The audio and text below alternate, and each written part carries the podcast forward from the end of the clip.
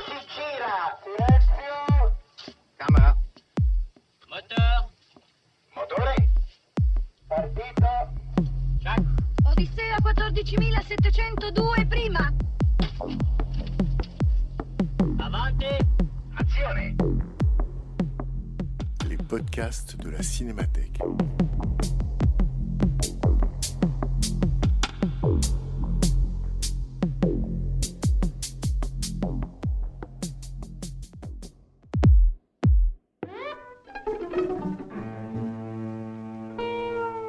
Ciné-Club de Frédéric Bonneau. Une fois par mois, un ciné-club pour voir et revoir des films de toute l'histoire du cinéma, pour mieux comprendre le contexte de création, les enjeux de mise en scène et les écarts de réception entre la sortie et la redécouverte. Une projection suivie d'une analyse et d'une discussion entre le public et Frédéric Bonneau, directeur de la Cinémathèque française. Cette semaine, La rue de la honte de Kenji Mizoguchi.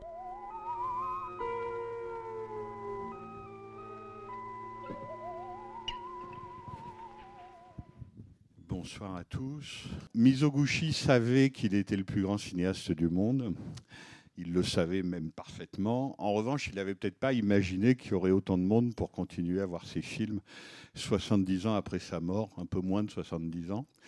On a fait une rétrospective intégrale, on en a fait plusieurs bien sûr, et Langlois lui-même en avait beaucoup fait. Mais la dernière, elle remonte à 2018. On avait montré tous les films disponibles de Mizoguchi, parce que comme vous le savez, il nous en manque beaucoup dans la période muette, mais aussi dans la période des années 30. Euh, J'ai choisi le tout dernier, donc la rue de la, rue de la Honte, 1956. D'abord parce que ça entrait dans ma période 55-65. Par exemple, l'intendant Sancho n'entrait pas, puisque c'est de 1954, donc je n'avais pas le droit. J'ai respecté la règle du jeu, mais aussi parce que c'est le dernier film d'un jeune cinéaste, c'est-à-dire que Mizoguchi meurt d'une leucémie, il a à peine 60 ans, hein, donc c'est pas du tout un, vieux cinéaste qui aurait tout dit. Donc vous allez voir euh, le film d'un cinéaste de 58 ans, en fait, il n'est pas vieux du tout. Il est né en 1898 et d'un cinéaste qui, bien sûr, est au sommet de son art, mais ça ne veut pas dire que son art est forcément récapitulatif, comme on l'a trop dit. Voilà, on parlera de ça, c'est-à-dire que la rue de la honte, c'était peut-être pour lui une façon de partir encore euh, ailleurs. Voilà, je ne vous en dis pas plus pour l'instant. Qui voit le film pour la première fois? Bon, alors, on a, tout notre temps. Le film est court, mais il est court euh, tendance coup de trick, voyez? C'est-à-dire qu'il fait mal, donc peut-être qu'après on aura besoin d'en parler. À tout de suite.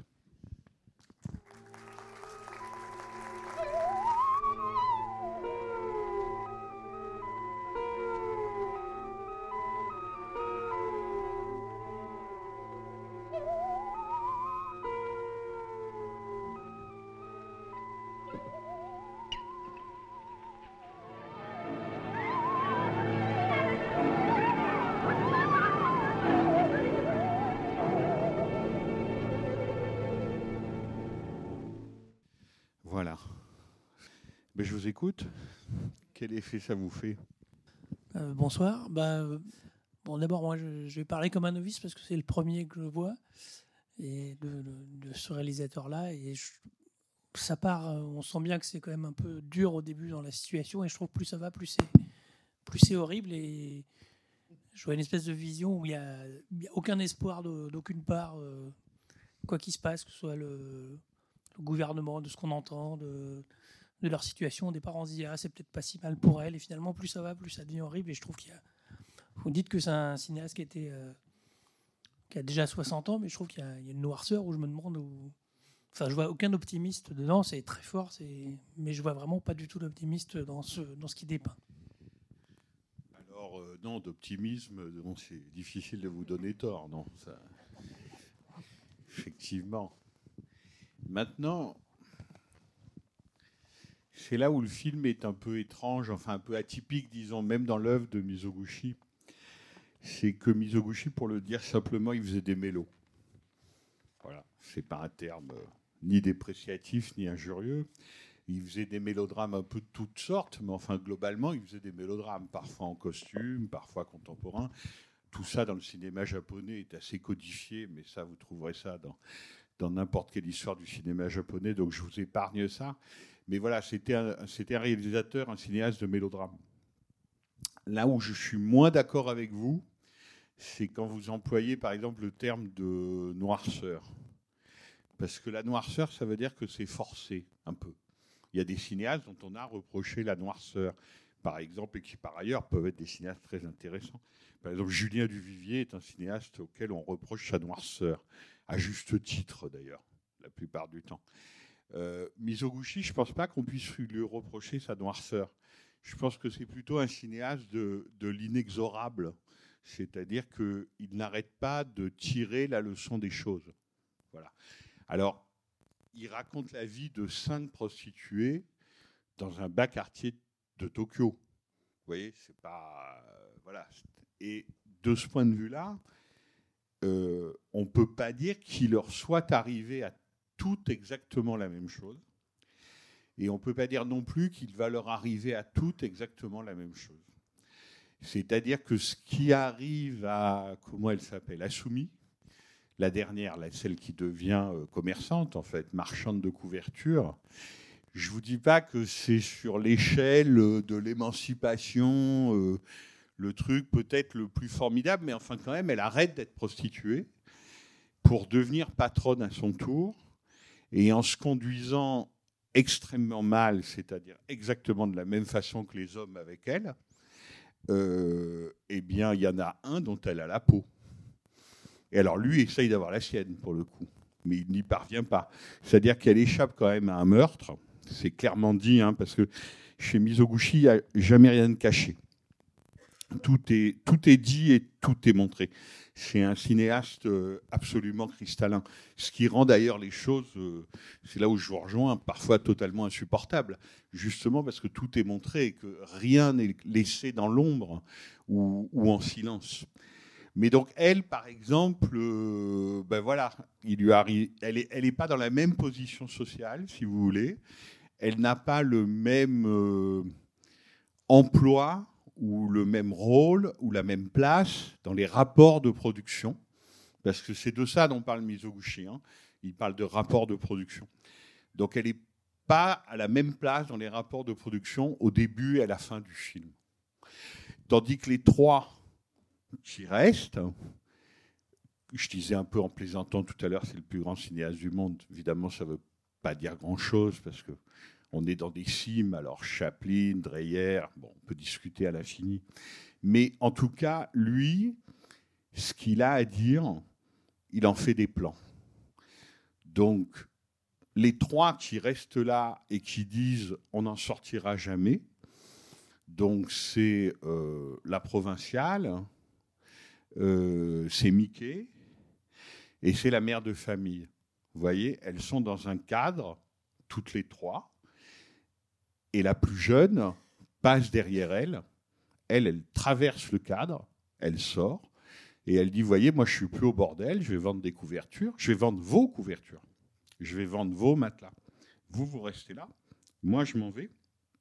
Et puis elle ouvre la porte coulissante et elle dit, je vous prête de l'argent si vous voulez. Donc vous voyez, il y en a trois qui restent en place, qui restent absolument figés et un plan lui suffit pour nous le montrer, et puis il y en a une autre à, qui, à laquelle le mouvement, disons, est autorisé. Alors encore une fois, je ne vous dis pas que c'est le summum euh, du gain social et tout, mais pour elle quand même, c'est quand même une jeune femme qui nous dit qu'elle a été vendue pour 200 000 yens euh, pour euh, payer les dettes de son père. Voilà. Et qu'effectivement, elle est devenue dure comme l'acier. Ça oui. Alors d'ailleurs, c'est une des rares choses qui nous manque dans ce film qui est peut-être un des films les plus précis de toute l'histoire du cinéma, voire même le film le plus précis de toute l'histoire du cinéma sur l'argent. On, a, a, rarement vu ça comme ça avant lui, et je ne crois pas qu'on l'ait beaucoup vu après, même chez Bresson. Évidemment, dès qu'on dit argent, on pense à Bresson, c'est normal, mais même chez Bresson.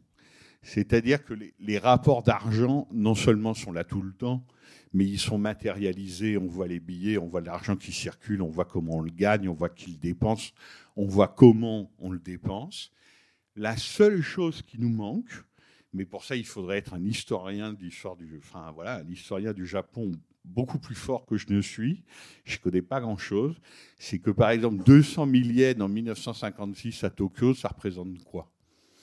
Parce qu'elle a l'air de dire que c'est une somme ridicule, qu'on lui a gâché sa vie et qu'on l'a vendue et qu'on l'a esclavagisé pour une somme ridicule. Voilà, c'est une des rares choses que Mizoguchi, malgré tout son génie, ne peut pas nous communiquer. Et comme il était d'une extrême précision, d'une extrême rigueur, et là on entre dans la légende de Mizoguchi, enfin qui était quand même le, le cinéaste euh, pour ses producteurs, ses acteurs, ses scénaristes, ses collaborateurs le plus emmerdant du monde. Enfin, c'est- devenu légendaire, voilà, d'une maîtrise telle, mais d'une minutie.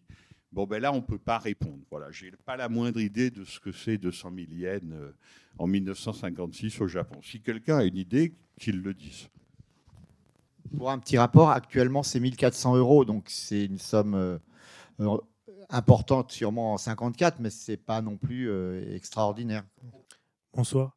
Euh, pour ma part, j'ai trouvé le film assez remarquable, enfin même remarquable. Euh, Au-delà des questions de, sur la forme, je trouve que c'est assez épuré. C'est, je trouve que la musique est assez peu, assez peu fréquente. Enfin, il y a, ça, ça m'a, ça m'a plutôt frappé. Mais au-delà de ça, je voudrais revenir plutôt sur le fond. Et alors voilà, moi, je, je suis pas mal dans les sciences sociales. Ça m'arrange parce que sur la musique, je ne vais pas vous dire grand-chose. Et je, je trouve que le film est extrêmement riche pour, euh, enfin, du point de vue des sciences sociales. Je pense qu'il y a énormément de choses que ce film euh, permet d'illustrer. Voilà, bah, typiquement, euh, bon, je ne sais pas s'il y a des sociologues dans la salle, mais euh, le- l'entrepreneur de morale de Howard Baker, c'est voilà, typiquement le, le passage sur vous êtes des esclavagistes. bon, il y aurait d'autres choses, il y aurait pas mal de choses à dire aussi. Mais alors, au-delà des sciences sociales, euh, concernant les préférences sexuelles des hommes qui préfèrent les femmes jeunes plutôt que les femmes euh, âgées. Bon, voilà, ça, ça, pourrait être illustré plutôt par des approches évolutionnaires. Mais ce que je veux dire par là, c'est qu'il y aurait énormément de choses qu'on pourrait illustrer grâce à ce film, euh, enfin des travaux, voilà. Et c'est très très riche. Ça m'a vraiment frappé, quoi. C'est assez. bon, voilà, je veux pas rentrer dans le détail. Non, non, mais vous, vous avez entièrement raison. Je rigole un peu parce que vous savez, à un moment, le, le chef du bordel, il dit à sa femme et, et aux prostituées qui sont encore là, nous sommes des travailleurs sociaux. Oui, alors voilà, oui, ben ça, ça pourrait. Il y a plein de choses. Non, non, non, mais prenez-le en bonne part. C'est-à-dire que Jean-Luc Godard, par exemple, disait de Jean Rouge, de Jean Rouge, pardon, euh, il, il est chercheur au CNRS, c'est ce qu'on peut dire de mieux d'un cinéaste. Mais effectivement, si vous dites que Kenji Mizoguchi est le cinéaste, pas seulement japonais, le cinéaste qui a montré de façon la plus précise, la plus crue et la plus détaillée les rapports sociaux, euh, vous êtes absolument dans le vrai. c'est pour ça qu'on est tellement nombreux à travers le monde à l'admirer, à vrai dire. Enfin, c'est une des raisons. Donc, effectivement, comme euh, le chef du bordel et sa femme sont des travailleurs sociaux, euh, Mizoguchi est un peu un docteur en sciences sociales, oui. Oui, voilà, c'est ça. Non, non, mais bien sûr, c'est ab- c'est absolument vrai. Alors, ce qu'on ne sait pas sur Mizoguchi, alors ça, le problème, c'est les Français. Mais le problème, c'est que quand on va aux sources japonaises, on n'arrive pas à en savoir beaucoup plus. Pour vous le dire d'un mot, ce qu'on ne sait pas, c'est s'il a lu Marx. Ah, oui. Vous voyez, ça, on ne sait pas. Les gens ne sont pas d'accord. Les sources se contredisent. On sait que, par exemple, il a lu Balzac et Maupassant. Absolument. Et que la typologie des prostituées du film, des femmes de la maison close du film, si elle vous rappelle euh, Splendeur et misère des courtisanes ou des choses comme ça, c'est pas tout à fait un hasard. Mizoguchi était quelqu'un d'extrêmement cultivé, qui lisait les auteurs étrangers, qui a fait cette espèce de typologie selon les âges, selon les histoires personnelles, etc. Donc ça, on sait ça. On sait aussi que c'était quelqu'un qui, dans la vie, enfin dans ses engagements politiques, même s'il n'en a pas eu beaucoup, il a eu des engagements syndicaux, visiblement, après la guerre. On sait qu'en gros, c'était un progressiste. Bon, de toute évidence. Maintenant, on revient à ça. Est-ce qu'il a lu Marx? Je ne sais pas. Et est-ce qu'on peut être marxiste sans avoir lu Marx? Oui, sûrement. Puisque Fidel Castro disait qu'il s'était arrêté au Capital à la page 53 et qu'il n'avait rien compris. donc, donc oui, sûrement. Mais blague à part, vous avez entièrement raison. Évidemment qu'il y a ça dans le film. Évidemment qu'il y a ça dans le film. Et que, quelle que soit la période où se déroulent ces films, c'est quand même son sujet profond. C'est-à-dire, c'est, c'est un cinéaste dont tout l'effort, le gigantesque effort, c'est d'arriver à une objectivation du monde quasiment scientifique. Alors, est-ce que c'est un socialisme scientifique? C'est là où je m'arrête un peu, parce que si vous voulez, la biographie de Mizoguchi définitive, où on saurait exactement comment il s'exprimait sur la politique dans sa vie privée, etc., n'existe pas vraiment. Ce qu'on sait, c'est que dans ce Japon euh, qui va conduire le pays au désastre, nationaliste, militarisé, etc., de l'avant-guerre, Mizoguchi se tenait très éloigné de ça.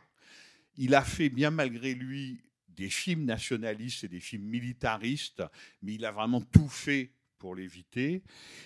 Et après-guerre, le moins qu'on puisse dire, c'est qu'il était très soucieux de montrer que malgré le désastre provoqué par le nationalisme japonais, qui quand même s'était allié à Hitler et Mussolini, la société japonaise sous contrôle américain ne changeait pas beaucoup.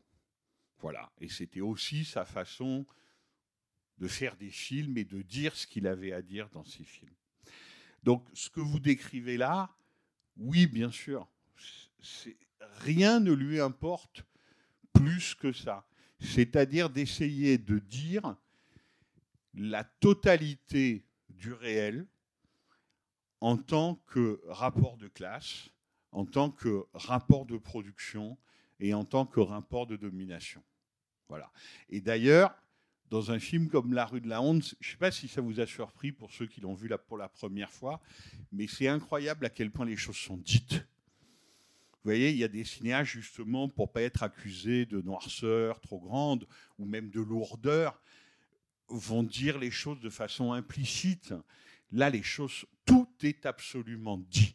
C'est-à-dire que le prix d'une passe, c'est dit. Le prix d'une femme, c'est dit. Euh, Qu'est-ce qu'on rembourse avec quel taux d'intérêt, c'est dit. Le moindre détail biographique, rien n'est caché, tout est montré.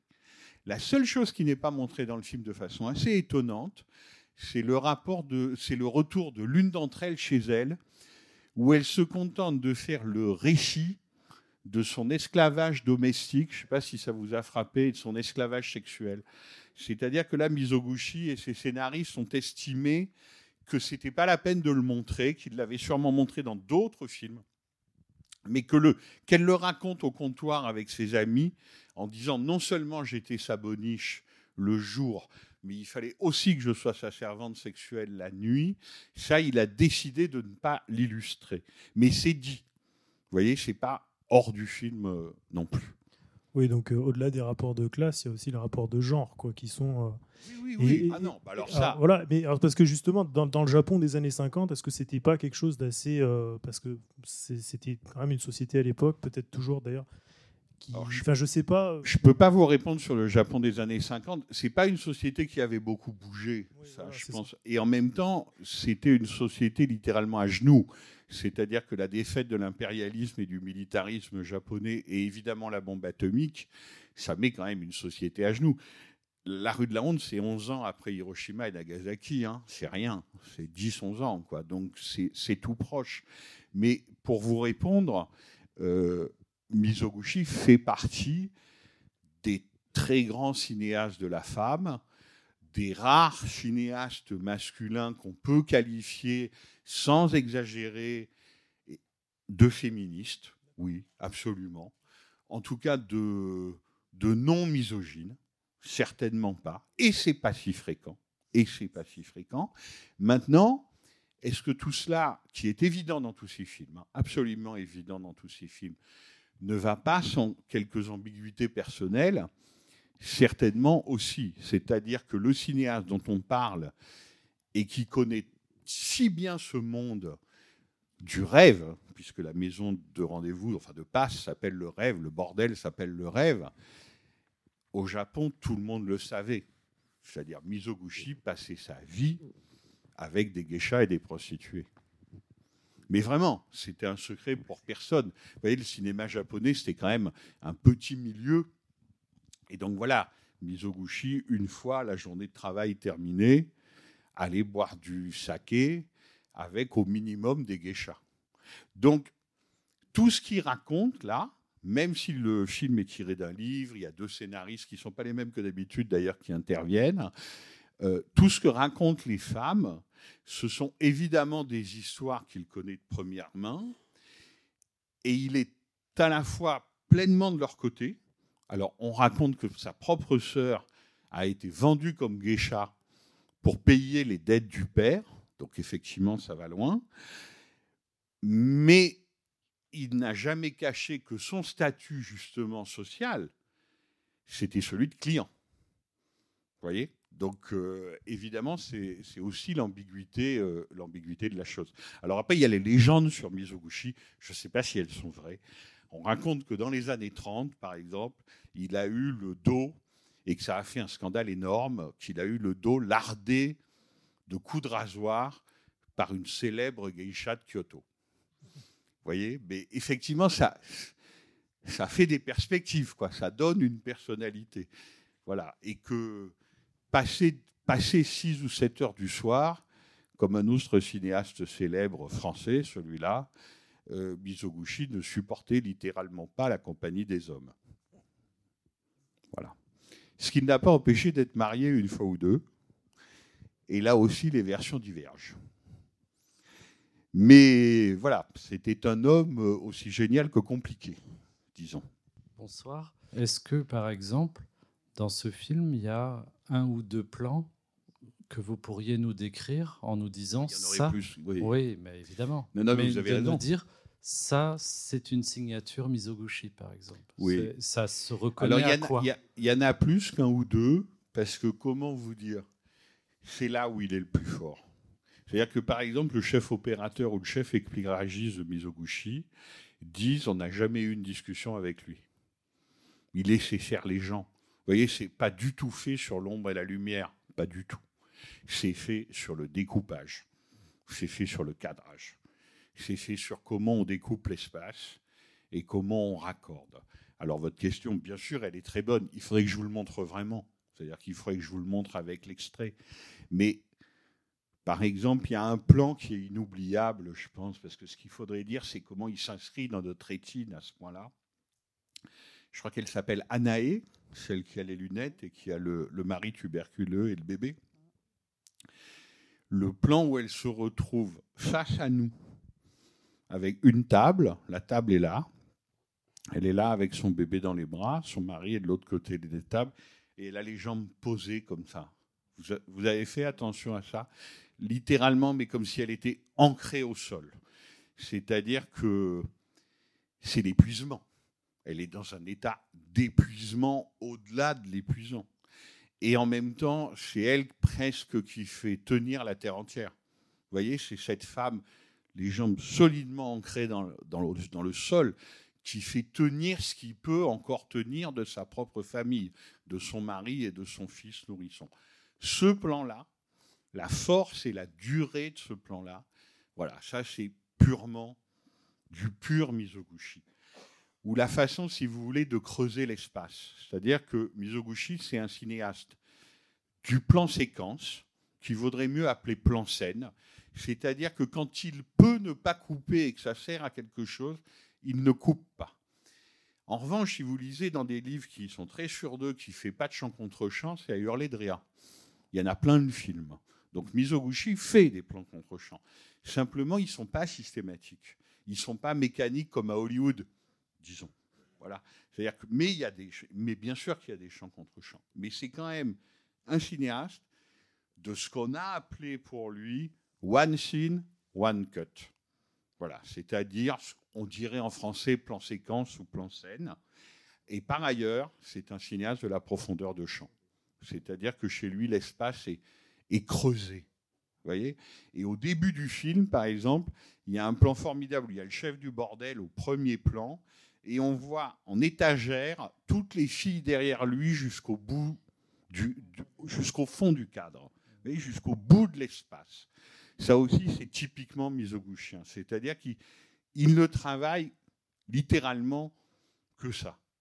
L'espace, le découpage, les cadrages, les raccords. Et c'est là où, évidemment, c'est très difficile d'en parler. Moins ça se voit, mieux c'est. Voilà. C'est-à-dire que ça se voit parce qu'en fait, il montre des gens, par exemple, assis à une table, et ils changent totalement d'axe. Et donc, tout d'un coup, on a une impression de découverte. On se dit, ah, mais il y a une autre pièce derrière, il y a d'autres gens derrière. Vous voyez, c'est sa façon de maîtriser l'effet de surprise. Mais c'est fait avec une science telle qu'on ne sursaute pas non plus. Parce que le jeu, c'est pas du tout de faire sursauter le spectateur, pas du tout. C'est au contraire de, de le tenir à distance. C'est-à-dire que Mizoguchi, c'est quelqu'un dont tout l'art, ça consiste à nous dévoiler le monde entier, la totalité du monde. Pour le coup, c'est un cinéaste totalitaire. C'est pour ça que parfois il est presque étouffant. Comme disait monsieur, rien ne va lui échapper. Rien dans les rapports entre les êtres ne saurait lui échapper. Donc il s'agit de dévoiler la totalité du monde objectif, la totalité du réel, vous imaginez l'ambition, mais en tenant la distance, contrairement à la plupart des, cinéastes qui font tout pour qu'on entre et qu'on participe à l'action. Lui, il ne veut pas qu'on participe à l'action. C'est ça qui est très important pour lui. C'est que la distance reste absolument infranchissable. Alors, juste un truc comme ça, quand on dit qu'il ne fait pas de champ contre champ, c'est absolument faux. Il en fait, il en fait moins souvent que les autres. Mais par exemple, il y a une figure cinématographique que vous ne verrez jamais chez Mizoguchi, c'est le travelling avant. Vous voyez, il peut y avoir des travelling latéraux où on montre un monde comme ça sur les côtés. la grande scène entre le, fils et la mère près de l'usine, il y a un long travelling arrière, donc il ne se refuse pas ça, mais en revanche, on ne perfore pas l'espace. Ça, non. Vous voyez, à la Kubrick, quoi, le travelling avant, oh, non. Ça, certainement pas. C'est-à-dire que Mizoguchi, dans son découpage, c'est le cinéaste du sang-froid. Voilà, lui, il considère que son boulot de cinéaste, c'est de surtout jamais en rajouter. Ce n'est pas du tout son problème. C'est pour ça que quand on le compare aux grands japonais, je ne sais pas du tout quels étaient leurs rapports, par exemple, hein, entre Kurosawa et Mizoguchi. Je n'ai jamais trouvé des trucs très convaincants là-dedans dans la littérature, mais ce n'est pas du tout un cinéaste qui ressemble à Kurosawa. Pas du tout. Et le dernier plan alors le, le, bah, le dernier. Parce que quand même, on a l'impression que le film nous compte. Enfin, il est très fort le dernier plan. Mais comment vous euh, l'avez pris vous, voilà, ce dernier plan? Comment vous l'avez perçu? Comme une grande suspension en fait, euh, et il nous laisse euh, là avec la fin, le début et la fin d'une histoire, mm. un peu un, un entre-deux. Le dernier plan, enfin, je pense que d'ailleurs on l'a dû le faire. Hein. On a dû consacrer des colloques, des jours entiers au dernier plan euh, de la rue de la honte et à juste titre. Donc on va pas l'épuiser comme ça. Ce qui est fou déjà, c'est, je vais essayer de mettre mes idées en ordre et de rien oublier, comme Mizoguchi. C'est comment il est préparé. C'est-à-dire qu'en fait, si vous voyez bien comment c'est fait, alors j'oublie leur prénom, en plus j'ai beau avoir vu le film dix fois, j'oublie leur prénom. Celle qui, l'échec total avec son fils, elle s'appelle comment Ayako? Elle est prostrée près de la porte. Vous voyez ce plan? Elle est prostrée près de la porte, repliée sur elle-même. On voit même un client qui passe à l'extérieur. Au lieu de le harponner comme d'habitude, elle ne bronche pas. Et à ce moment-là, il y a l'arrivée d'un nouveau personnage qu'on n'a quasiment pas vu, qui est la petite servante. Et elle, elle arrive et donc, c'est Mickey qui paie à manger pour manger avec les autres. Et elle avale son bol de riz à toute allure parce qu'elle crève de faim. Elle dit Je n'ai jamais mangé aussi bon, etc. Donc, en fait, il manque un élément dans la chaîne. Et dans la chaîne, au sens de chaîne de production, quoi. Hein. C'est encore une fois, Mizoguchi, c'est un marxiste qui ne s'ignore pas, je pense. Il pourrait s'ignorer, mais il ne s'ignore pas. Et donc, il manque un élément, un ouvrier dans la chaîne de production. Et c'est pour ça qu'on nous fait arriver la petite servante qui bientôt va elle-même être transformée en prostituée. Donc c'est là où elle arrive. Elle est à table avec les autres, Elle mange avec les autres. Mickey lui paye à manger avec les autres. Et donc, c'est la première fois qu'on la voit vraiment et on sait qu'elle va remplacer presque l'ouvrier manquant pour que voilà, la, la machine puisse continuer à marcher. Et donc, ce dernier plan, évidemment, il est bouleversant parce que c'est quand même impossible de ne pas éprouver de la compassion. Ou alors, euh, bon, il faut vraiment être très très pervers quand même. Mais euh, voilà. Donc évidemment, on a de la compassion pour elle, mais en même temps, c'est un plan de l'inexorable. C'est-à-dire que si une arrête, parce qu'elle n'en peut plus, une autre se lève et prend sa place. Et que dans ce système-là, ce monde-là, ça n'arrêtera jamais. C'est-à-dire que non seulement Mizoguchi est un matérialiste, est un réaliste, mais c'est aussi un ironiste et même un satiriste. Voilà, c'est-à-dire que malgré les lois, est-ce qu'il faut interdire la prostitution? Ah bon, la loi a été discutée cinq fois, nous dit le patron. La réponse est non, on ne l'interdit pas. Mais on l'aurait interdite. Est-ce qu'elle n'aurait pas été transformée en poupée avec un joli kimono, etc. Et est-ce qu'elle n'aurait pas appris à faire ce geste de timidité pour harponner le client? Vous voyez, c'est un plan terrible parce que c'est un plan qui dit que ça ne s'arrêtera jamais. Donc c'est un plan d'un, évidemment d'un pessimisme foncier, mais aussi d'une lucidité terrifiante. Ça ne s'arrêtera jamais. Puis il y a le fait que le visage voilà. est et elle disparaît derrière le Ah, décor parce qu'elle n'y arrive pas et on ne voit qu'un œil comme ça. Euh, et elle arrive de sa province, c'est-à-dire que c'est l'histoire qui continue, celle, ce qu'on nous a déjà raconté par ailleurs, etc., etc. Et bien sûr, ça contraste avec, disons, le comment on appelle ça C'est un nom, enfin le harcèlement euh, euh, violent quand elles attrapent les clients.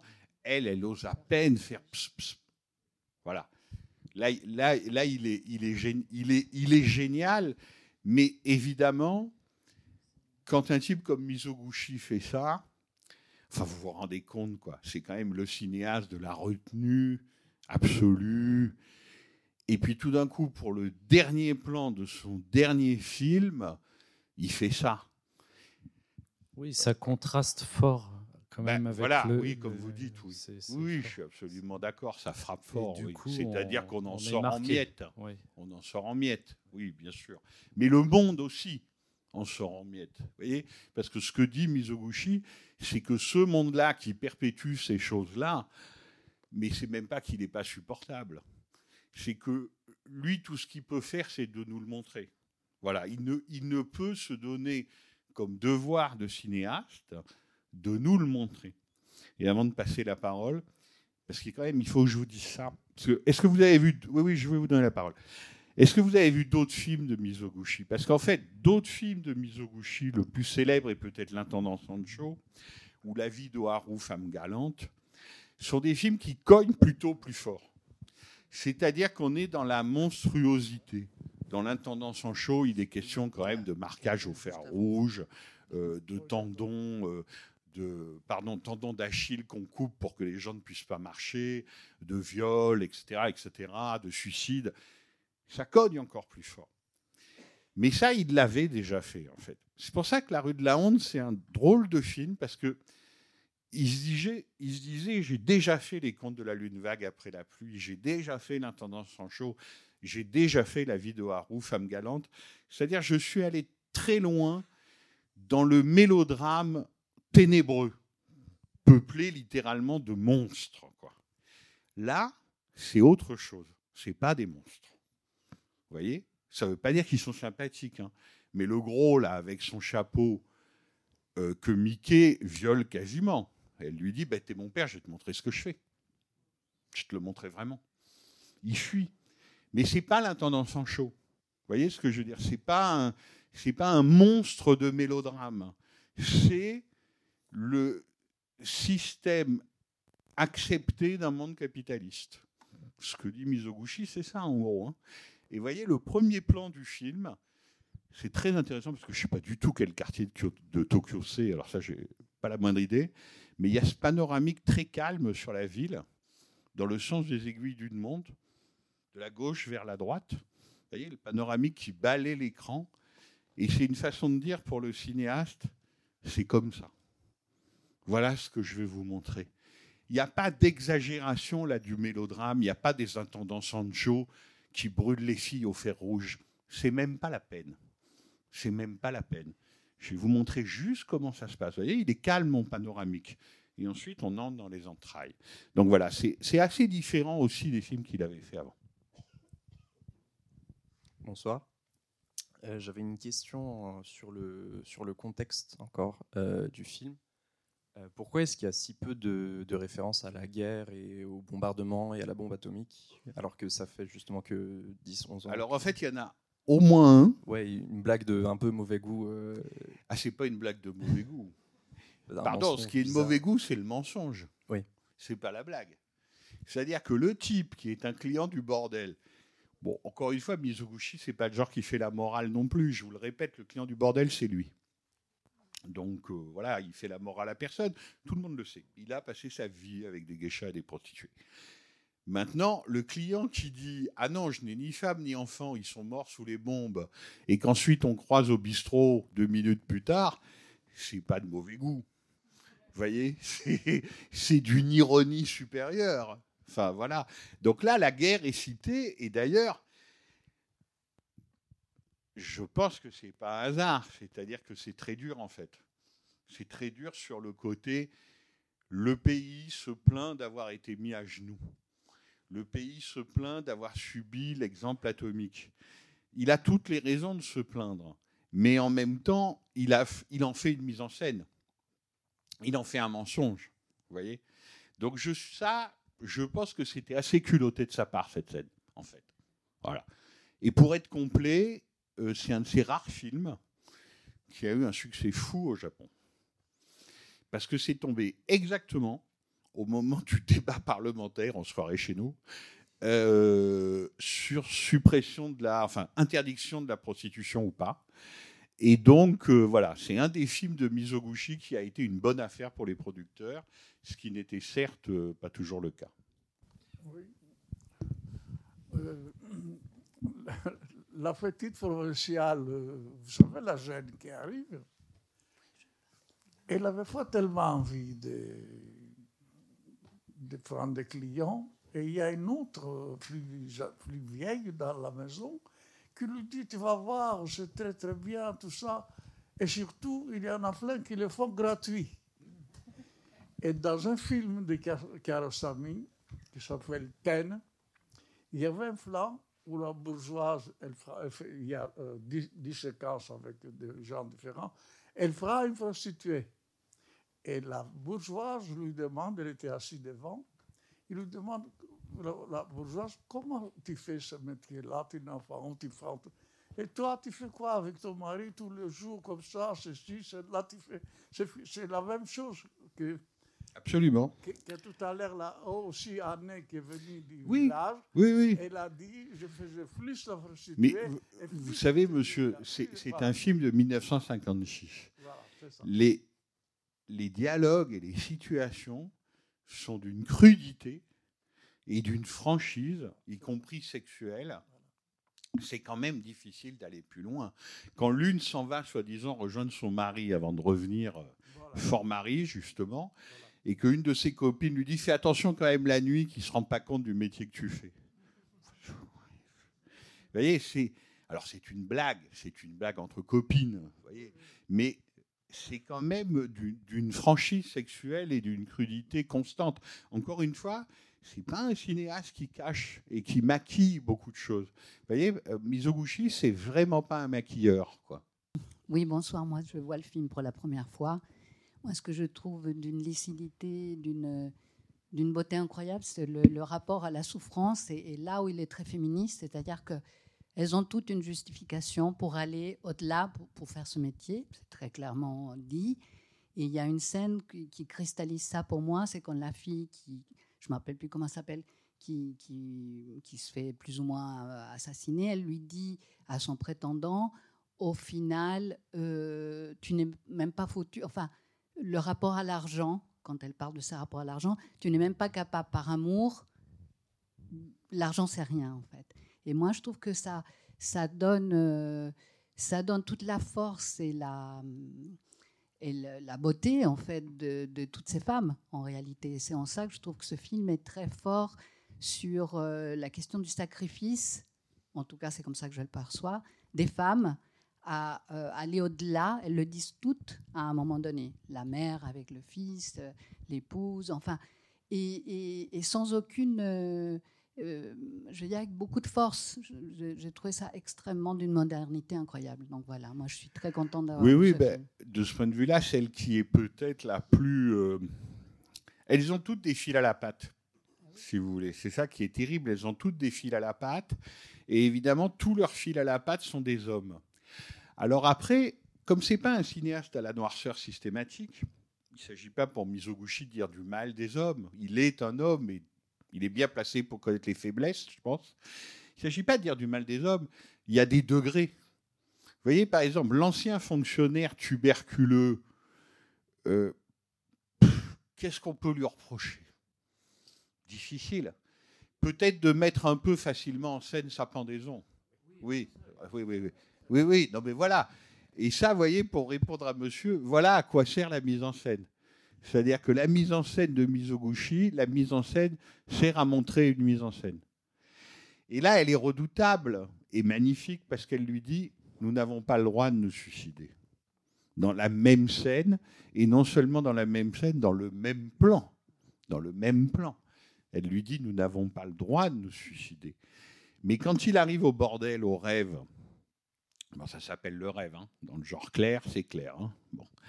Euh, et qui lui dit On a été expulsé, on ne peut plus payer le loyer.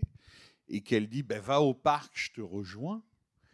Voilà, ça, ça pour le coup, il n'a pas besoin de le montrer. C'est-à-dire qu'elle, elle fera tout pour la survie de cette famille de trois individus même si, quel est l'espoir? Est-ce qu'il y a une sortie?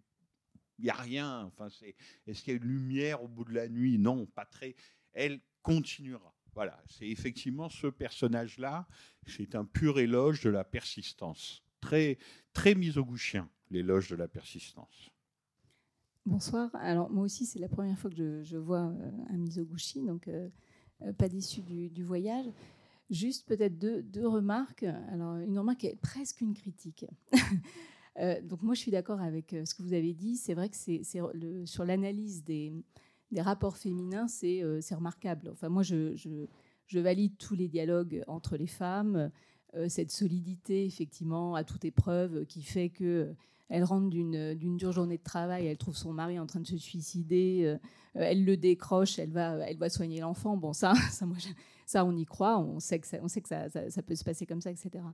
En revanche, moi, le, truc qui manque, et donc là, c'est peut-être un appel aux, cinéastes de, de, demain, c'est que je trouve que le, rapport au masculin est quand même euh, relativement éludé. C'est-à-dire que tous les, rapports dans les passes, dans les rapports euh, à l'argent, etc., c'est quand même toujours le mec qui a le mauvais rôle. Voilà. Même l'amoureux transi qui se, euh, qui, devient voleur pour, euh, pour cette pauvre, euh, enfin cette, cette, cette fiefée coquine. il est méprisable. Donc, de toute façon, les mecs ont toujours, ont toujours, ont toujours tort là-dedans, et je, trouve. Et je trouve qu'il y a quelque chose d'un peu facile de la part de Mizoguchi, et ça, c'est souvent le problème du traitement de la prostitution, c'est que on va dire, bah, le mec est un salaud. Voilà. Mais j'attends, moi, le cinéaste qui montrera aussi l'autre côté. Non pas que les femmes sont des salopes, bon, ça, de toute façon, on est, on est assez, assez bien placé pour savoir que ça nous est régulièrement reproché. Mais le, rapport, en fait, de l'homme dans la, dans, dans, face à une prostituée est quand même assez, assez éludé, je trouve. Non, non, mais je peux être que d'accord avec vous là-dessus, mais euh, je vous rappelle justement que ce sont des prostituées. Vous voyez, le frère dans l'intendant Sancho, c'est pas du tout un salaud. Il y a plein de personnages masculins chez Mizoguchi qui, pour le dire encore plus clairement que vous, euh, sont pas du tout ni des nuls, ni des lâches, ni des salauds. Enfin, pas forcément. Là, encore une fois, il, voit des femmes qui sont des marchandises à acheter. Hein. C'est très clair. Hein. Il en prend cinq. C'est un véritable échantillonnage. Donc s'attendre à ce qu'un homme se conduisent bien. Et en plus, ça voudrait dire quoi? Se conduire bien. Vous voyez, il est trop lucide pour nous raconter l'ange bleu. Il est trop lucide pour nous raconter un homme va arriver et sauver la prostituée. C'est du pipeau tout ça. C'est-à-dire que quand le type veut racheter les dettes de Yasumi, euh, eh ben c'est elle qui le tue. Et du coup, il essaye de la tuer. Chez Mizoguchi, dans ce genre de situation, encore une fois de rapport de production, où on achète quelque chose, et, et ça me défrise autant que vous, pour dire les choses, mais il n'y a pas d'amour. Jamais. Il n'y a pas d'amour. C'est pour ça que c'est un cinéaste si implacable et inexorable. Il y en a beaucoup dans l'intendance en show, y compris de l'amour maternel, de, de l'amour entre frères et sœurs. Enfin, vous voyez, il peut aussi y en avoir dans certains films entre un homme et une femme. Là, effectivement, c'est impossible. Vous avez raison, c'est impossible. Et donc, oui, on peut dire ça, qu'il est aussi systématique mais il est systématique, mais en même temps en dégradé. Encore, voyez, encore une fois, les situations ne sont pas les mêmes, ne se ressemblent pas. Mickey, qui paraît la plus dure au début, d'autant plus qu'elle vient de jouer l'impératrice en Guaifei, hein, la, même comédienne, finalement, c'est peut-être la plus fragile et la plus insauvable, parce qu'évidemment, quand on voit son père, on se dit, alors là, oui, il n'y a plus grand-chose à faire. Et celle qui est plutôt la plus jolie, qui a l'air, etc., de tout, euh, en fait, c'est une double comptabilité. Moi, je trouve ça génial. Vous voyez, le personnage de Yasumi. Alors, en plus, c'est une actrice qui s'appelle Yokao Wakao, qui a fait beaucoup plus tard L'Ange Rouge, qui est devenu un sex symbole érotique au Japon, etc. Et puis, qui a tout arrêté parce qu'elle en a eu marre. Mais elle, en fait, ce que montre le film, c'est que c'est elle qui dirige le bordel. Parce que c'est elle qui prend les emprunts des filles, qui leur dit euh, ça sera 10%, ça sera 20%, etc. vous voyez comment, comment effectivement le, pouvoir de l'argent circule, n'est pas figé. comment les choses circulent. Mais évidemment, ce qui circule dans ce film-là, dans ce film-là, c'est de la pure pulsion. Ça, on est, on est d'accord. C'est-à-dire qu'on vend et on soulage, pour employer des vilains mots, de la pulsion. Vraiment. Oui, hein, mais encore, encore une fois, cette pulsion, euh, très bien, mais elle est, elle, est, elle est. Encore une fois, il y a ce contraste entre la subtilité des rapports euh, féminins et l'unilatéralité du, du rapport masculin. Et moi, je trouve que c'est peut-être un tout petit peu la faiblesse quand même.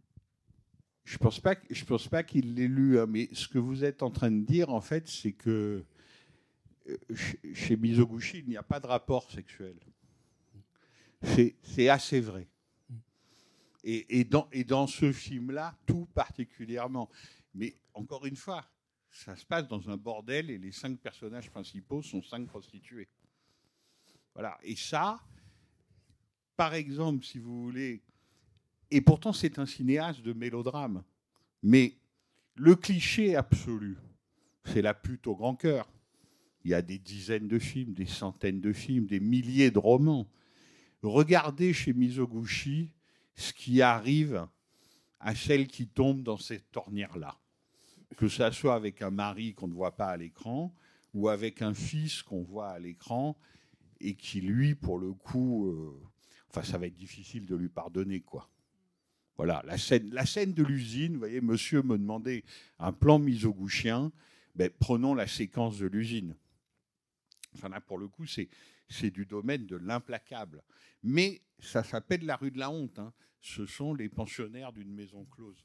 D'autres, films de Mizoguchi ont une latitude plus étendue.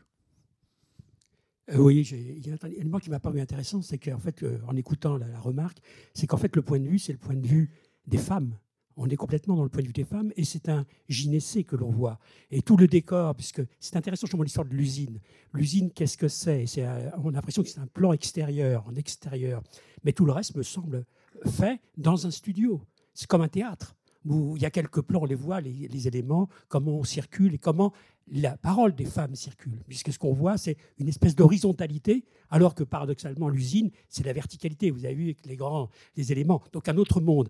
En même temps, c'est une rupture complètement avec le Japon romantique, du kabuki, de, ce côté du, justement du double meurtre, du double suicide. Alors on on peut plus se suicider. Ça, c'est fini. On revient dans un monde de l'argent. Est-ce que ce monde de l'argent n'est pas un monde qui va les libérer, paradoxalement? C'est là où le paradoxe est. On n'est plus dans l'ancien Japon avec ses grands mythes, avec son, son grand art. Là, on est, et lui, il l'a pratiqué beaucoup, Mizoguchi, ce grand art. Il l'a valorisé, il l'a surtendu. Et là, il arrive à quelque chose qui, fait penser parfois à un marivaudage. Je, je, perçois tout cela comme un jeu de marivaudage. Et en fait, comment on va trouver son chemin? L'argent, c'est un équivalent comme un autre. Alors pour vous dire, euh, j'ai fait l'équivalence de la somme, c'est 2700 euros euh, par rapport en 1960. Voilà la comparaison. Mais il faudrait tenir compte du pouvoir d'achat en termes de salaire de l'époque. hein. C'est Donc ça peut-être fait, ça peut être 5 Alors, mois, deux- 6 mois de travail. Deux choses. D'abord à madame, parce que j'ai l'esprit d'escalier. En fait, le film que vous devriez voir, c'est un film qui est fait juste avant celui-là, qui s'appelle Les Amants crucifiés. Alors, c'est pas très gai, parce que c'est quand même le titre dit tout. hein. Les amants crucifiés. Mais voyez, visiblement, vous vouliez un couple à peu près amoureux. Il l'est, celui-là. Donc ça peut arriver. Pour vous répondre à vous, monsieur, ouais, enfin, marivaudage, non. Désolé, mais non, vraiment pas. Et quant à l'argent, vous oubliez quand même un point crucial et qui est dit et redit, ce sont les dettes. Et ça, pour le coup, ça a tellement intéressé un cinéaste français qu'il a refait un film de bordel. Et je ne pense pas qu'il aurait pensé aux dettes s'il n'avait pas vu le film de Mizoguchi, c'est La Polonide de Bertrand Bonello. C'est-à-dire que les femmes qu'on voit là, elles ne peuvent pas partir. Parce que pour se payer à manger, pour se payer de la poudre, pour se payer... elles font des dettes au patron.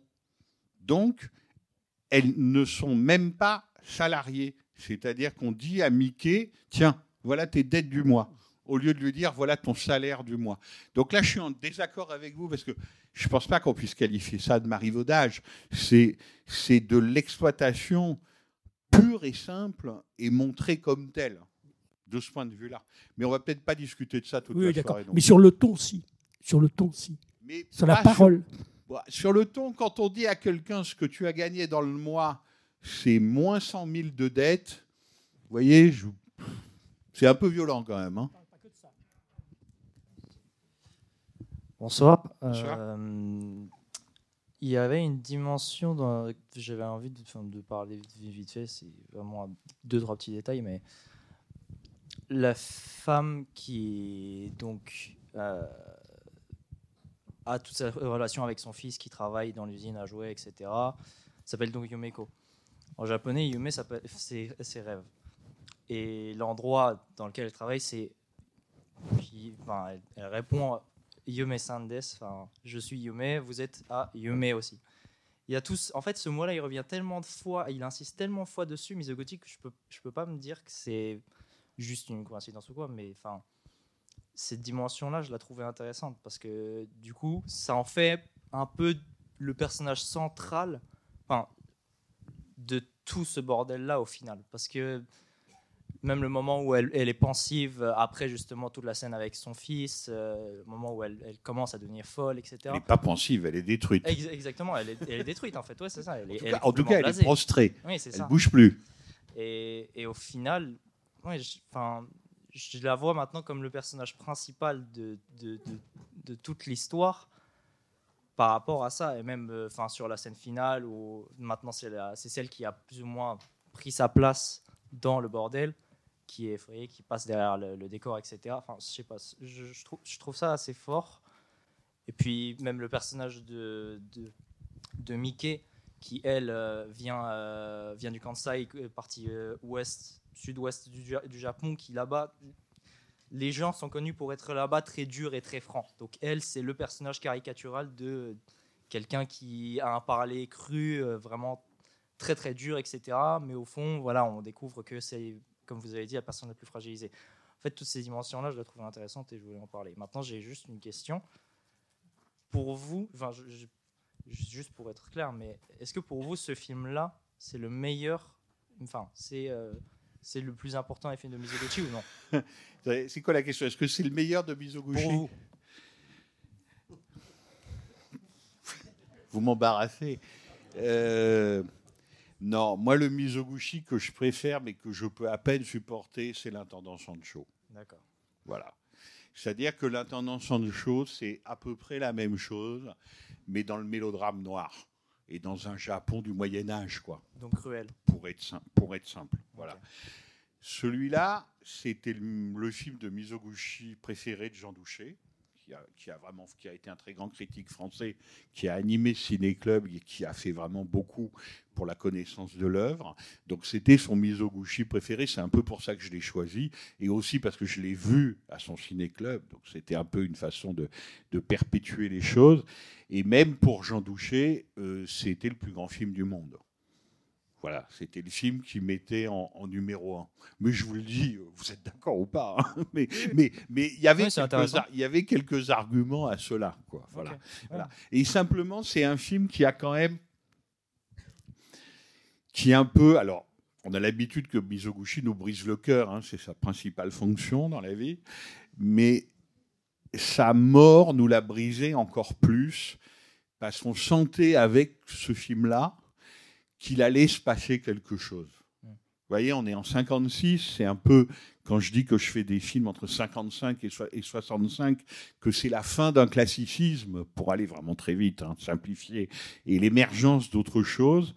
Dans le propre classicisme misoguchien, qui, comment vous dire, est le prince, le roi des classiques, c'est un cinéaste absolument classique et qui met le classicisme cinématographique à son acmé, Mizoguchi.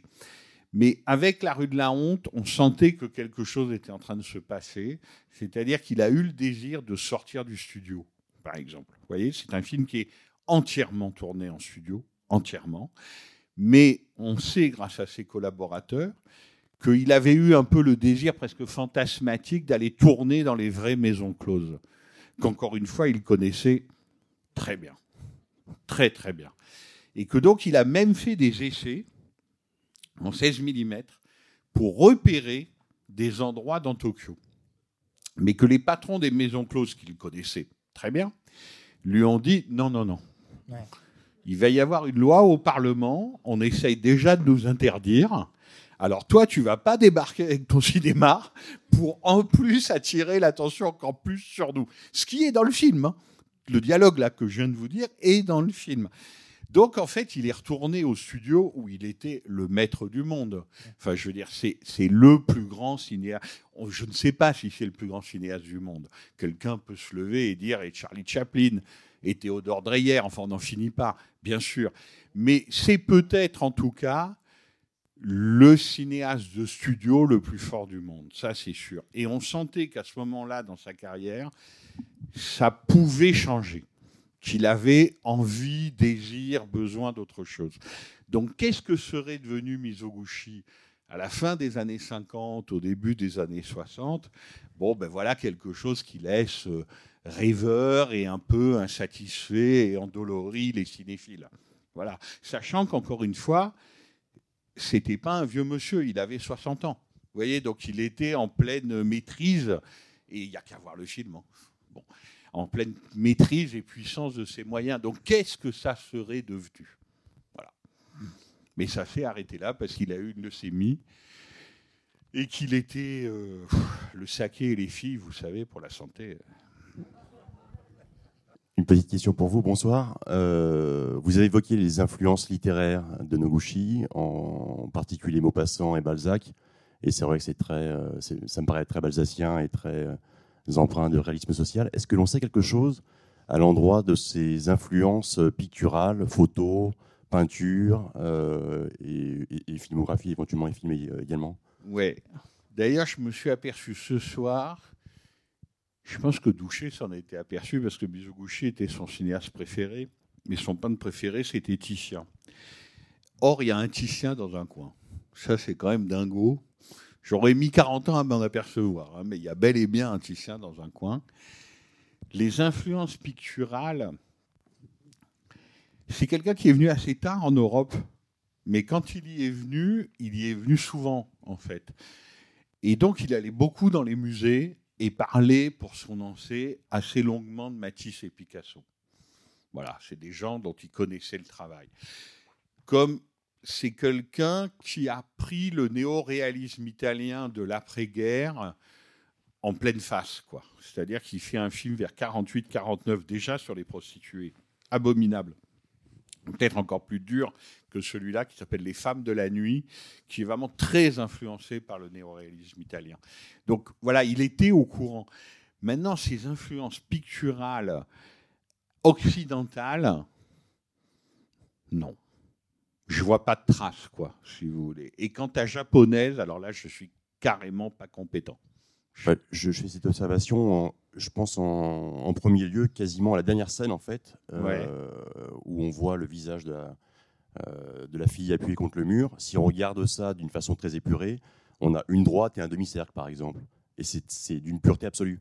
Euh, si on les usines, en effet, il y a- ça sépare l'image d'une façon très verticale. Euh, Ah oui. Il y a quelque chose de très d'une construction très Ah non, mais picturale là-dedans et très très Non, pensée. mais en ça, fait. monsieur, que le moindre de ces plans soit composé au millimètre, il n'y a aucun doute là-dessus. Mais il n'a pas besoin d'être influencé par la, picture, par la peinture pour ça. Ou par la photo, par exemple. Mais Ray. même par la photo. Ouais, mais non, mais je vous répète, c'est un cinéaste. J'entends bien. Il, Non, mais il me vous semblait bien être venu au cinéma, hein, mais euh, C'est un cinéaste, et c'est un cinéaste qui commence à faire du cinéma vers 1923. C'est-à-dire que c'est un cinéaste dont il nous reste 30-35 films, qui en a fait trois fois plus. Tout ça a été perdu. Tout ça a été brûlé, balayé, etc. Donc c'est quelqu'un qui, dès dans ses films des années 30, le premier tournant Misoguchien, c'est 36, en gros. Là, il fait deux films, Les Sœurs de Gion et L'élégie d'Osaka. On se dit, waouh, on y est déjà. hein, il, est, il est déjà là tout entier, je vous dis, c'est 36. Mais sur le côté pleine maîtrise du cadre, composition du cadre, etc., euh, il est vraiment très très fort. C'est-à-dire qu'effectivement, rien n'est accidentel. Euh, rien, si vous avez deux poteaux qui sont répétés, les deux poteaux sont, sont répétés pour une bonne raison. Si vous avez un poteau qui casse le cadre en deux, avec un personnage à gauche, un personnage à droite, et c'est infranchissable, c'est pour une bonne raison. Je ne vais pas le répéter parce que c'est dans les livres et c'est dit mieux que moi, mais quelqu'un comme Jean Touché a fait des centaines de pages là-dessus. Vous voyez, sur la figure en V chez Mizoguchi. Enfin, c'est quelqu'un qui a un art de la composition du cadre qui va effectivement très très loin. C'est sûr. C'est sûr. Maintenant, ce qui est intéressant aussi chez lui, c'est son absence, je le disais tout à l'heure en plaisantant en introduction, mais je trouve ça assez rafraîchissant parfois que les génies ne soient pas humbles. C'est-à-dire que c'est son absence totale d'humilité. Vous voyez, c'est-à-dire qu'on raconte même sur Mizoguchi qu'à partir du début des années 50, il est systématiquement invité au Festival de Venise, qui est le grand festival de l'époque. Cannes, c'est une blague à côté.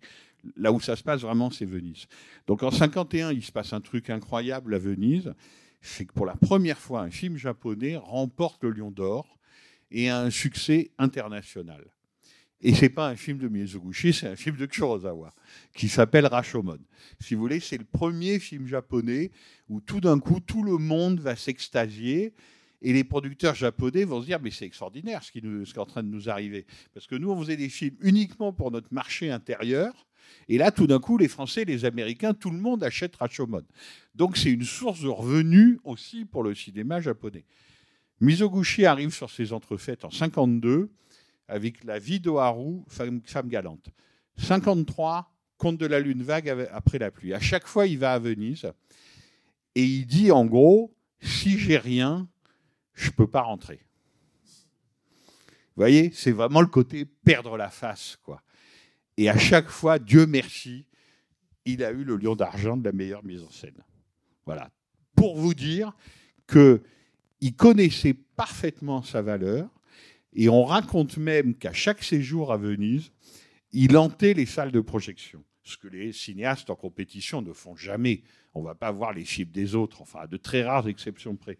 Mizoguchi allait voir toutes les sélections et il disait à ses collaborateurs Ça va. et j'ai toujours adoré cette histoire. Enfin, il disait exactement il n'y a aucun de ces gens-là qui connaît son métier aussi bien que moi. Voilà. Et les gens en question, on est dans les 50s, hein, Donc c'est Jacques Becker, c'est Kurosawa, c'est Fellini, c'est Orson Welles, c'est William Wyler, c'est Hitchcock. Enfin, vous voyez, voilà. Et il disait, ça va.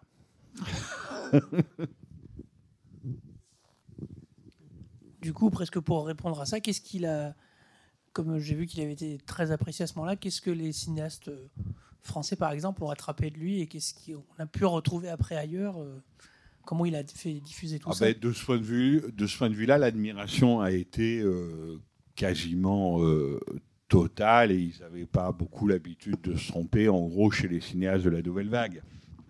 Voilà, c'est-à-dire que les cinéastes de la nouvelle vague, il y a des gens qui persistent, on a le droit de les trouver mauvais cinéastes. hein. C'est difficile de les trouver mauvais critiques. Voilà, qu'ils sont rarement plantés quand même. Et Mizoguchi, euh, l'admiration est totale. Totale. Et évidemment, il le prend très très très bien. C'est-à-dire qu'on on- on- on- on lui, on lui dit, on lui dit qu'il fait vraiment de, grands, de grandes admirations parmi, disons, une jeune critique, pas seulement française, européenne. Et évidemment, euh, il trouve quand même que c'est un juste retour des choses, puisque il considère d'une part qu'il n'a jamais réussi totalement un film, un film dont il serait pleinement satisfait, ça ce n'est jamais arrivé, mais il considère d'autre part, comme je viens de le dire, qu'il est le meilleur. Donc euh, voilà. Mais alors après, ça va loin. Euh, C'est-à-dire que Jean-Luc Godard, au début des années 60, la première fois qu'il va au Japon, euh, va brûler un bâtonnet d'encens sur la tombe de Mizoguchi. Voilà. Voilà. Et donc, ça, donne lieu, comme toujours en France, un peu à des petites querelles critiques. En gros, Kurosawa est un cinéaste positif, si vous voulez, et Mizoguchi est un cinéaste cahier du cinéma. Voilà. Mais le problème, c'est que c'est pas en gros, c'est vrai. à l'époque, maintenant tout le monde aime tout le monde, euh, voilà, tout le monde est réconcilié. Mais à l'époque, c'est vrai qu'il y a des différences insurmontables. Parce qu'en plus, je pense que Kurosawa, et j'aime beaucoup Kurosawa, je ne cherche pas du tout à les opposer, mais je pense que Kurosawa est de façon plus évidente un cinéaste de gauche, disons. Tandis que, évidemment, Mizoguchi, la distance est telle, la mise à distance est telle, et c'est quand même ça qui fait tout le sel de son cinéma, quoi, que il, est d'une telle sophistication que c'est difficile de s'emballer de façon militante pour lui. C'est-à-dire que voilà, ce qui vraiment fait bouger chez lui, c'est le cinéma lui-même. Euh, pour le reste, c'est quand même quelqu'un qui, qui est vraiment très très en retrait. Je vous dis, Mizoguchi, c'est vraiment le cinéaste qui dit le plus important, c'est de garder son sang-froid. Vous voyez, c'est, on n'est pas chez, je sais pas, Abel Gans. je suis en train de restaurer le Napoléon depuis dix ans, donc je finis par connaître. Mais disons Abel Gans, le lyrisme. Vous voyez, voilà, le lyrisme. Il y a un lyrisme misoguchien, mais il est tellement caché, il est, il est tellement camouflé, il est tellement tenu. Voilà, c'est un cinéaste qui se tient, Mizoguchi. C'est ça. Donc évidemment, les emballements qu'il provoque sont très grands. Maintenant, il est considéré comme un génie zénital, mais ce sont des emballements cinématographiques. Voilà, c'est- difficile de, sortir d'une projection. On sort d'un film de Mizoguchi plutôt en mille morceaux que prêt à conquérir l'Everest. Vous voyez, voilà. Euh, bonsoir, Euh, moi je pensais à... Je sais pas ce qu'il pense de ses confrères euh, Mizoguchi, puisque ça fait penser beaucoup à Naruse, enfin en tout cas euh, euh, quand une femme monte l'escalier, qui a été fait après, mais je sais pas du coup comment il se positionnait. Naruse, enfin Mikio Naruse, euh, parce que c'était aussi le cinéaste de la condition féminine et très contemporain, quoi, comme, euh, comme euh, Mizoguchi, mais je sais pas s'il y avait des rapports entre eux ou, si, ou même avec d'autres confrères. Naruse est un tout petit peu plus jeune. Il commence le cinéma un tout petit peu plus tard que, que Mizoguchi. Mizoguchi, si vous voulez, il est de la génération de Ozu. Voilà. Et d'ailleurs, le cinéaste avec qui il a des rapports, mais alors lui qui sera découvert par l'Occident carrément dans les années 70. C'est-à-dire que maintenant, Ozu, pour nous, c'est un cinéaste familier qu'on connaît, etc. Les Japonais eux-mêmes et les producteurs d'Ozu eux-mêmes ont, longtemps été persuadés que jamais quelqu'un regarderait un film d'Ozu en dehors du Japon. Vous voyez ce que je veux dire? Qu'il était, il était vraiment seulement pour le marché domestique. Narous a été un peu pareil à quelques exceptions, à quelques exceptions près. hein. C'est quelqu'un qu'on découvre vraiment très tard. Mais en fait, c'est normal qu'on voit un peu tout ça comme le cinéma japonais. C'est des gens qui profondément n'ont pas grand-chose à voir les uns avec les autres. Ils font pas le même cinéma. Naru c'est fait sur autre chose, Ozu c'est totalement fait sur autre chose. Même si on regarde vraiment les raccords, la façon de filmer, etc., c'est pas pareil. C'est fait sur autre chose. Et puis par ailleurs, sur disons la sexualité, les rapports entre les hommes et les femmes, etc., il y a une pudeur d'Ozu qui contraste quand même avec la crudité euh, misogushienne. Quoi. C'est, le moins qu'on puisse dire. Les dialogues de la rue de la honte, même dans. Et j'adore le goût du saké ou des Ozu tardifs comme ça, hein, mais c'est pas imaginable dans un film d'Ozu. Peut pas imaginer des dialogues comme ça. Et par ailleurs, même si c'est souvent les mêmes acteurs, ils jouent pas pareil en fait. Donc, euh, de ce point de vue-là, le cinéma japonais reste un continent encore à découvrir parce que, comme le cinéma américain, c'est un cinéma industriel. Voilà, c'est fait, c'est une industrie, littéralement. Et il y a encore beaucoup de gens à découvrir. C'est évident. Mais par exemple, ce qui est drôle, c'est que je pense que Mizoguchi, pour ce qu'on en sait, hein, encore une fois, parce que sa, sa biographie reste relativement mal connue, la fille dont il était fou amoureux, elle est maintenant très connue. Elle s'appelle Kinuyo Tanaka. Vous voyez? Et donc, on savait que c'était son actrice préférée. Il a fait 15 films avec elle, mais on vient de découvrir, il y a quoi, un an ou deux, qu'elle était aussi cinéaste. On vient d'éditer ses films d'abord dans les salles, puis en DVD. C'est la deuxième femme à être cinéaste au Japon, Tanaka. Il y en a eu quelques-unes depuis, et encore pas tant que ça, si on regarde bien. Mais Kinuyo Tanaka, c'était vraiment l'actrice de Mizoguchi, c'est la mère dans l'intendance en show. Voilà. C'est la vie d'Oharu, femme galante, c'est elle, Oharu. Donc voilà, c'est la grande actrice mizoguchienne. C'est quelqu'un qui a fait elle-même des films à la fin des années 50, quand Mizoguchi est mort. Elle disait que Mizoguchi le traitait mal, je crois aussi. Enfin, euh, dans les- j'ai entendu ça après. Que quoi? Elle disait quoi? Bah, Qu'il le la traitait mal dans ses films. etc. Ah, mais il traitait tout le monde Enfin, extrêmement mal, pas qu'elle. Alors elle, il l'a traité particulièrement Oui. mal parce qu'elle était amou- il était amoureux d'elle et elle voulait pas de lui. Donc il était particulièrement furieux et désagréable. Mais Mizoguchi était quelqu'un qui traitait extrêmement mal ses collaborateurs. Mais je vous dis, c'est presque devenu euh, légendaire. C'est-à-dire qu'il voyait son directeur de production, il lui disait, tu vois le décor là, il faut tout me refaire deux mètres en arrière en studio. Alors le mec lui disait mais comment ça euh, Tu recules ta caméra de 2 mètres, tu changes ton objectif, enfin tu te débrouilles quoi. Et Mizoguchi disait très bien je tourne pas. Au revoir. Et les types refaisaient le décor de mettre en arrière. Non, il était absolument. euh, ça, c'est la légende de Mizoguchi, mais bon, les bruits sont tellement concordants que ça doit être vrai. C'était un véritable tyran. Et la pauvre Tanaka, non seulement elle a dû. Alors, ce qui s'est passé entre eux, je n'en sais rien, mais elle l'a beaucoup supporté. Oui, ça c'est sûr. Et d'ailleurs, il y a un très beau film d'un des disciples de Mizoguchi qui s'appelle Kaneto Shindo, qui a fait à la fin des années 60 un film qui était un classique à l'époque, qui a eu, je crois même, la Palme d'Or à Cannes, complètement oublié aujourd'hui, qui s'appelle L'île nue. 4 heures sur les paysans d'une île au Japon et tout. Bon. Et ce Kaneto Shindo a fait un très beau documentaire sur Mizoguchi dans les années 70, où on voit Tanaka, qui jamais n'est présenté comme cinéaste. C'est-à-dire que jamais on dit c'est l'actrice de Mizoguchi, mais en plus elle a fait des films. Pas un mot là-dessus. Et presque, Tanaka, face caméra, s'explique en disant, en gros, je n'ai pas été sa maîtresse. Vous voyez, elle a, besoin de s'expliquer tellement, encore une fois, tout petit milieu, hein, le, le cinéma japonais, parce qu'elle avait besoin de s'expliquer, bien sûr. Mais euh, oui, il avait une réputation euh, de tyran absolu auprès de ses collaborateurs. Et de ce point de vue-là, il y a un livre qui est vraiment très important. Euh, c'est ce livre-là qui s'appelle Souvenir de Kenji Mizoguchi de Yoshikata Yoda, qui était son, scénariste préféré et qui donc lui raconte qu'est-ce que c'était le, le travail du scénario avec Mizoguchi. Et Mizoguchi était tellement infernal que Yoda, donc, a refusé d'écrire La rue de la honte. parce qu'il avait écrit Les femmes de la nuit, le film néo-réaliste, disons, d'après-guerre, et il avait souffert le martyr. Et il avait dit à Mizoguchi, ah non, ça c'est sans moi.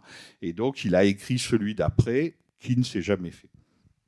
Mais je vous conseille, sur Mizoguchi et ses méthodes de travail, et sur ses ambitions, parce que c'est...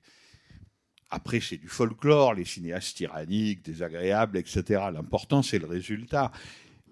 Pour lui, il s'agissait vraiment, pour le dire presque en une phrase, si vous voulez, il s'agissait de dévoiler la totalité du monde objectif sans céder le moins du monde aux sirènes du spectacle ou de l'émotion facile. Vous voyez Si je dois résumer Mizoguchi en une phrase trop rapide, ça serait ça. C'est-à-dire un, programme, un programme de cinéaste qui est, qui est d'une ambition euh, folle, quoi, folle. Et évidemment, quand on revoit La rue de la Honte comme ce soir, et quand on entend le silence qui a suivi la fin de la projection, on se dit qu'il n'a pas trop mal euh, réussi son coup. Quoi.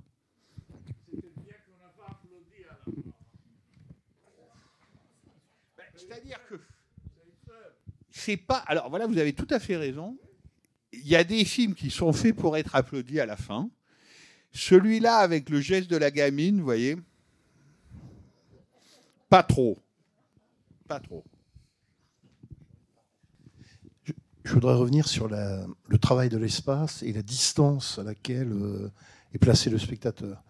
C'est-à-dire qu'il y a un nombre euh, phénoménal de plans où euh, la profondeur de champ est parfaitement étagée. C'est-à-dire qu'il y a un premier plan. Au premier plan, il y a quelque chose qui bouche une partie de l'image. Il y a un- une action qui se passe derrière ce- cet obstacle. Il y en a une autre derrière, il y en a une autre éventuellement encore plus loin ou qui va intervenir euh, à l'intérieur ou qu'on va voir parce que il y a un changement d'axe dans, la caméra. Et cet étagement de plan, à mon avis, c'est aussi ça qui génère la distance, enfin la manière dont nous sommes mis à distance de l'action, de ce qui se passe, de, des émotions éventuelles ou des choses comme ça. Euh, on, peut prendre l'exemple de la toute première séquence dans le bordel. Donc il y a un policier, il y a la patronne. On fait, euh, la patronne donne à donner, euh, il doit avoir un cahier de, santé ou de je ne sais pas quoi qu'elle doit présenter à la police. Il y a le dialogue sur le projet gouvernemental. Donc voilà, le policier est au premier plan, il, masque ça. Arrive la servante qui apporte à manger ou à boire, je ne sais plus, aucune importance. Et puis on a un changement d'axe et on découvre qu'il y a en fait qu'il y avait une autre pièce que là où nous étions nous spectateurs, il y avait une pièce où se trouvent les prostituées et désormais nous sommes euh, dans, dans l'autre sens de la même séquence et on voit que le policier est exactement au milieu entre les deux entre les deux espaces, etc., etc. Donc vo- voilà, euh, il me semble que ce travail de mise en scène est absolument essentiel. Euh, Il y a une question que je me suis posée en revoyant le film, c'est euh, euh, Max Ophuls, c'est c'est après, avant, pendant, parce que Alors ça, pour le coup, c'est d'abord tout ce que tu dis est vrai, mais c'est une très bonne comparaison parce que Ophuls, c'est un autre cinéaste non misogyne pour le coup, et le plaisir, je crois que c'est quasiment la même année, quasiment la même année, ou un ou deux. Combien tu dis 52 Bon, bah, 3-4 ans près, quoi. Voilà. Mais, euh, mais effectivement, on pense à la maison Tellier, oui, le sketch du plaisir sur le bordel, euh, euh, bordel mouvant, puisqu'elles prennent le train, la calèche, etc., etc., en Normandie pour aller voir Gabin. Donc, il s'appelle la maison Tellier. D'après Maupassant, Bernard a raison. Mais comment dire? Je peux pas dire du mal d'Ophuls. Et surtout pas du plaisir. Mais c'est pas la même chose. Voilà, disons ça. Disons ça, c'est pas la même chose. Non mais Ophuls, alors lui aussi, hein, des bordels, ça va. hein. Il connaissait de près, disons. Mais je dis pas qu'il y a de la complaisance ou du folklore, ça serait injuste. Il n'y a pas cette dureté. Voilà, disons ça. Il y a un moment sublime dans la maison Tellier, par exemple, quand Gabin, qui joue un paysan normand un peu chaud et qui n'a pas l'habitude de voir autant de jolies filles déshabillées dans ses champs, euh, saute sur Daniel Darieux. Et par exemple, là, il y a un plan sublime que seul Ophuls pouvait faire, c'est que Gabin s'excuse. Et donc, il dit à Daniel Darieux, excusez-moi, j'étais un peu chaud, vous comprenez. Et elle est une prostituée, Daniel Darieux. Elle n'a pas l'habitude qu'on s'excuse. Et donc, elle, dans un chant, c'est à peine audible, elle dit merci. Bon, c'est bouleversant. Voilà, ça c'est le grand talent d'Ophuls. Donc c'est rien lui enlever que de dire que malgré tout c'est Ophuls.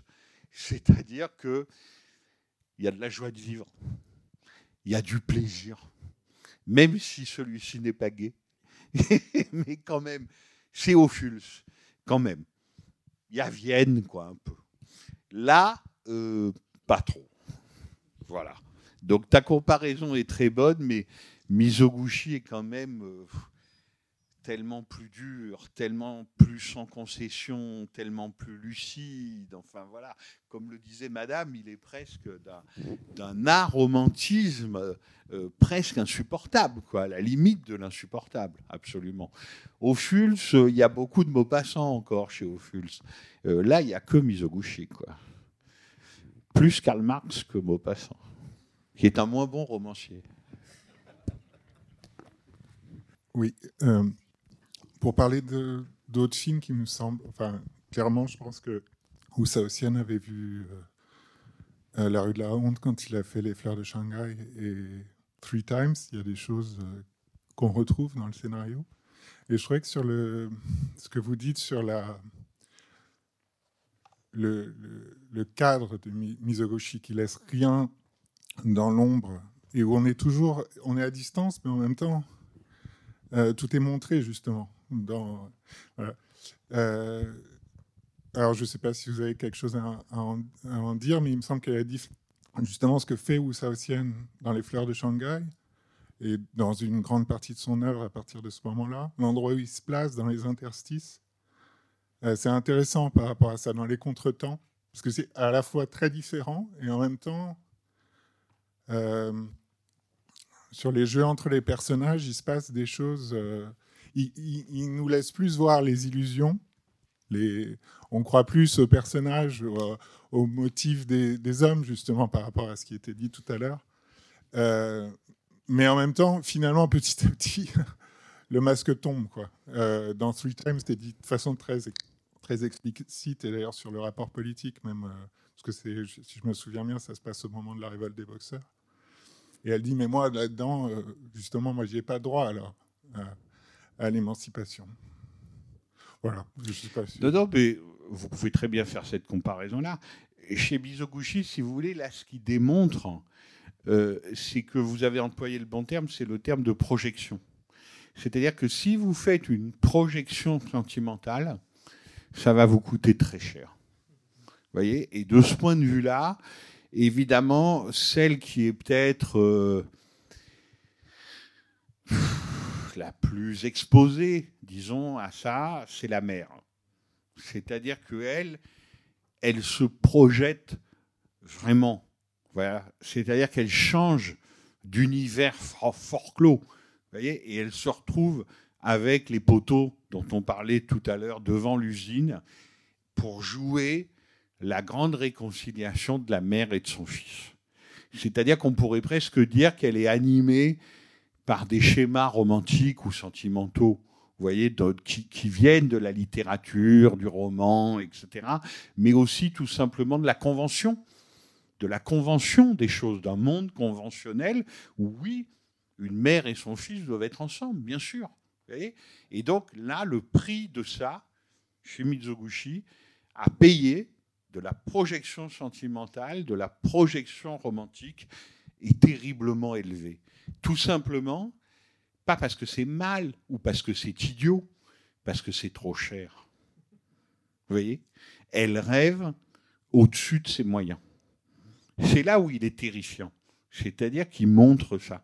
C'est des gens qui rêvent au-dessus de leurs moyens. Il y a un autre plan, alors je ne sais plus laquelle c'est, ça doit être la ménagère paysanne qui veut rejoindre son mari. Quand je disais ironiste et satiriste, en fait, on n'a jamais vu ça au cinéma. Quand elle sort un baluchon, vous vous souvenez, elles sont à table avec les autres, elle sort un baluchon, il y en a une qui lui dit Mais qu'est-ce que tu fais là? Tu vas ouvrir une boutique? Elle sort le nécessaire de la parfaite ménagère. Et elle sort un petit fouet là pour lier les œufs. Et elle dit voilà, quand je serai enfin avec mon mari, je pourrai me servir de ça. Enfin, qu'est-ce que vous voulez que je vous dise? On peut, pas, on peut difficilement aller plus loin dans la cruauté. Mais là où il est génial, c'est qu'il n'insiste pas. C'est que ça dure 15 secondes. Ça passe. Voilà. Parce qu'il a tellement d'idées, ses idées sont tellement bonnes qu'il n'a pas besoin de les faire durer. Sinon, ça serait intolérable. Comme disait monsieur au tout début de la conversation, ça serait vraiment de la noirceur gratuite et pour le coup vraiment insupportable. Mais ça passe. Elle monte juste le petit fouet. Elle dit, voilà, un jour, je serai une bonne ménagère comme une autre. Le cinéaste qui fait ça pour son dernier film. Euh, je vais peut-être vous... Parce qu'il faut toujours une conclusion. Je vais vous lire quelques lignes de Jean Douché. Donc Jean Douché avait fait la, préface de ses souvenirs de, de de, Yoda, et c'est justement sur ce, fameux dernier plan. Comme Eisenstein, Mizoguchi refuse le happy end. Pour lui, ce qui est important, c'est que le sort des personnages se termine sur l'écran d'une façon malheureuse, afin que la sensibilité du public se révolte contre cette infortune.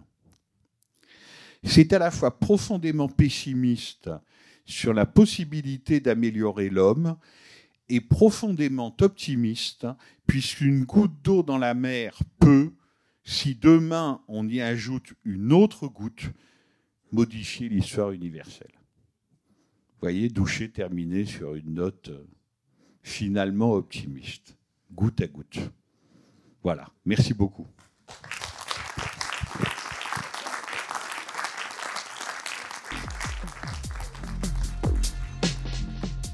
C'était les podcasts de la Cinémathèque française.